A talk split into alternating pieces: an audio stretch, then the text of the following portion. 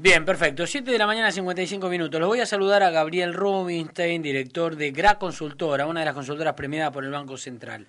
Gabriel, buen día, gracias por atendernos. ¿Qué tal? ¿Cómo te va? Bien, muy bien. Gracias por atendernos tan temprano.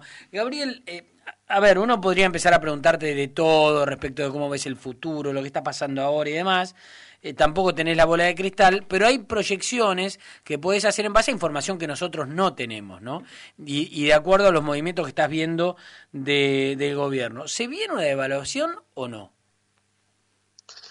Mira, eh, yo creo que lo que está viendo es una pulseada que ha venido cobrando intensidad con final abierto. Esto es como si fuera un partido de fútbol con final abierto, pero donde la balanza, a mi juicio, se inclina porque sí, que va a haber una devaluación.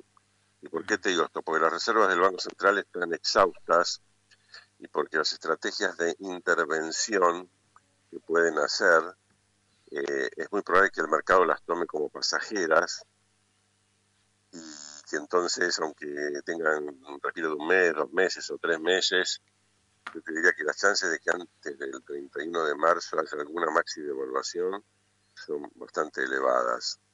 ¿Y, tiene hoy el eh, gobierno herramientas como para poder eh, contener esa sangría?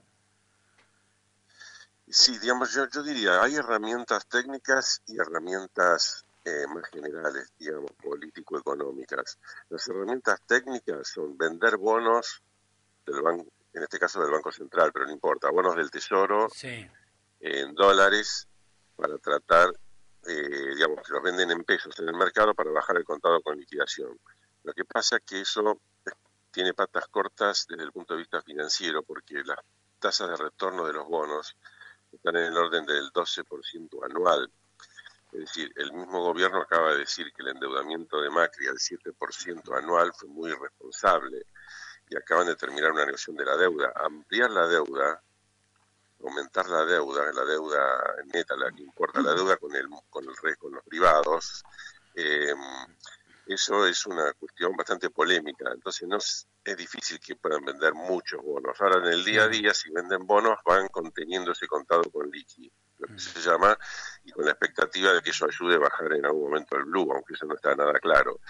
Ahora, después pueden usar los yuanes de China, convertirlos en dólares, una parte, mil, cuatro mil, cinco mil millones, y, empezar a usarlos o amenazar con usarlos. En general los bancos centrales amenazan y la amenaza es suficiente. Cuando tienen que verdaderamente usar las cosas, ahí se complica.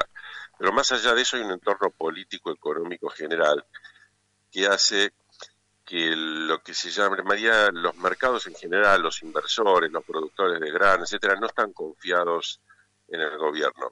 El gobierno ha tomado un montón de medidas, amenazas, va y viene, pero que, que muestra que tiene poca amigabilidad con, las, las leyes normales del mercado, del capitalismo. Está con, siempre con una amenaza en, a la vuelta de la esquina, tomando medidas como incluso la última de coparticipación federal con la Ciudad de Buenos Aires, que para el, que para el mundo económico son intempestivas eh, y reflejan en ese entorno lo que sucede, que el refugio natural del dólar no desaparece. Claro. Entonces cuando el gobierno, por ejemplo, dice, bueno, pueden invertir en pesos, en bonos ajustables, depósitos ajustables por dólar, o pueden invertir en pesos en tal fideicomiso para la construcción o otras cosas, está muy bien, es bueno que hagan esas cosas, es necesario que hagan esas cosas, pero nosotros evaluamos que es insuficiente, que la, que la tendencia estructural a mantener una porción de los ahorros en dólares va a seguir. Y como sigue la emisión monetaria y el déficit del año que viene se presume que va a ser 4,5%, pero no sabemos si va a ser eso o más, va a haber, va a haber continuando, digamos, va a haber muchos pesos en el mercado y por lo tanto una tendencia natural a comprar dólares. Y entonces se hace muy difícil bajar la brecha cambiaria bajando el contado el contado con liquidación o el MEP, es más probable que en algún momento digan, bueno, va a ser necesaria una devaluación del oficial. Gabriel, gracias por la charla y la reflexión.